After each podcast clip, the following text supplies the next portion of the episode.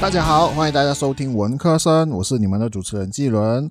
这一集上的时候呢，应该过几天，过两天吧，应该就是华人新年了。所以说，先在这里祝各位新年快乐啦！在这期间就会比较忙，所以说今天的节目会比较短一点。不过呢，我会为各位就是带来两个科技的新闻，所以是文科生的科。那我们来看一下这两则科技的新闻是关于什么的吧。其实这两个都关于到 Apple 哈。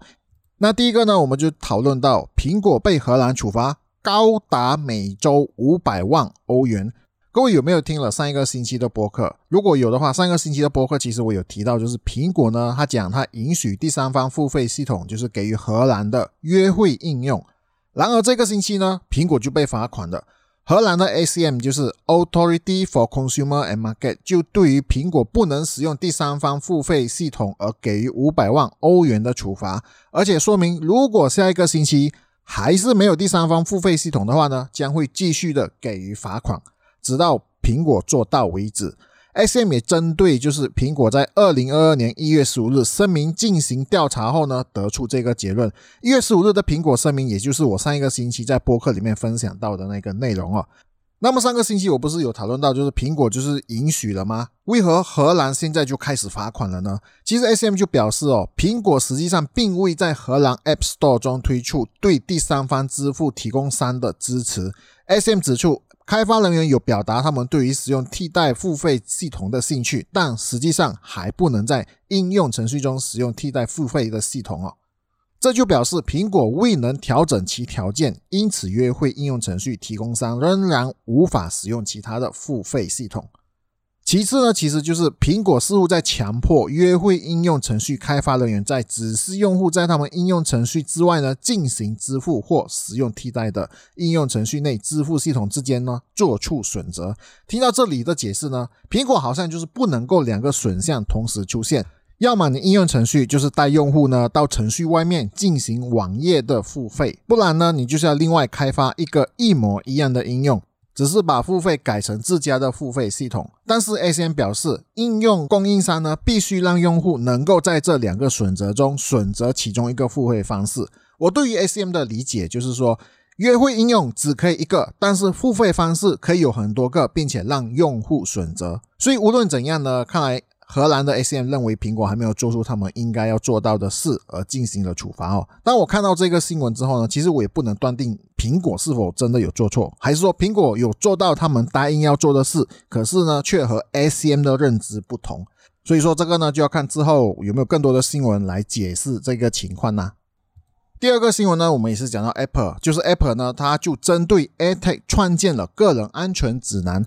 去年苹果就发布了 AirTag 这个新产品哦，主要的目的呢就是让用户更容易找到物品。可是这个产品也是遭到滥用，就是把 AirTag 呢就变成了一个跟踪器。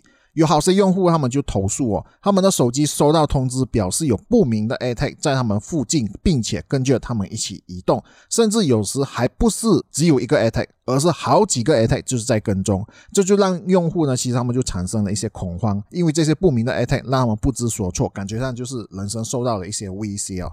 这个星期呢，苹果就推出了个人安全用户指南。内容主要就是帮助任何担心或经历技术滥用、跟踪或骚扰的人。这个指南也帮助了人们，就是了解如果他们希望删除某人对共享信息的访问权限，以及 Apple 生态系统中可用的个人安全功能的话呢，他们又有什么样的选择？因为越来越多的人站出来，就表示说这些设备的跟踪哦，苹果也设立了一个使用 AirTag 相关的页面。美国就有几个新闻网站呢，就写出关于用户被 AirTag 跟踪的事件。当 AirTag 于二零二一年四月推出的时候呢，苹果就强调这些设备内置了反跟踪措施，这包括如果检测到陌生 AirTag 随着时间推移与 iPhone 一起移动的时候呢，就会发送给 iPhone 通知和声音警报。然而，一些评测家强烈批评这些措施不够充分，特别是因为 AirTag 最初需要三天才能发出声音警报。因为这些批评呢，Apple 就将其改于，如果说 AirTag 和 iPhone 分开到八到二十四小时之间呢，就会随机的时间段就发出声音。Apple 最近还发布了 Tracker Detect 应用程序，以帮助 Android 用户扫描附近不需要的 AirTag。美国的 Pennsylvania 州的州代表 John Galloway 也提出了立法。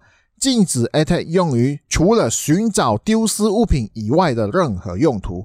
我看到这个消息的时候，其实我也是蛮惊讶的，因为三天才发出警报声，也未免太过慢了吧？一个有心人士跟踪三天，基本上住处、路线和会到的地方呢，其实差不多了解一二了，甚至可能第一天掌握住处，第二天就发生事件了。Apple 发布的安全文章其实相当基础，它简要介绍了 Find My 网络中的蓝牙标识如何频繁更改，反跟踪措施是什么。如果你听到 AirTag 警报声或收到通知的时候，应该要怎么办，以及如何在 Android 上呢检查 AirTag。但是讽刺的是，最近报道的一个共同主题呢，尽管收到了通知，但警方却不知道要如何帮助受害者。而且，警察在寻找偷偷摸摸的 ait 的尝试呢，并不总是成功的。所以，透过这个新闻呢，我们就可以观察到科技的两面。ait 的发明本出于好意，可是人总会滥用科技的发明，这就让我想起了诺贝尔发明的炸药 Dynamite。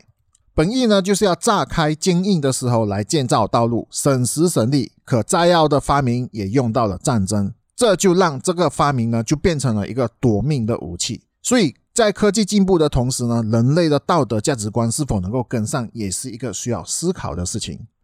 好了，以上呢就是在这个星期我要和各位分享的科技的新闻啦。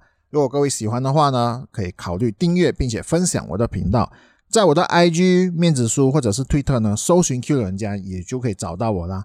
我也是有在 Medium 那边呢，就写一些文章。其实我的文章就是从我的播客的频道呢，就翻译变成文字。如果各位是喜欢阅读的话呢，可以在 Medium 那边搜寻 Kilo 人家就可以找到我啦。谢谢各位的收听，祝各位新年快乐！我们下一集再见吧。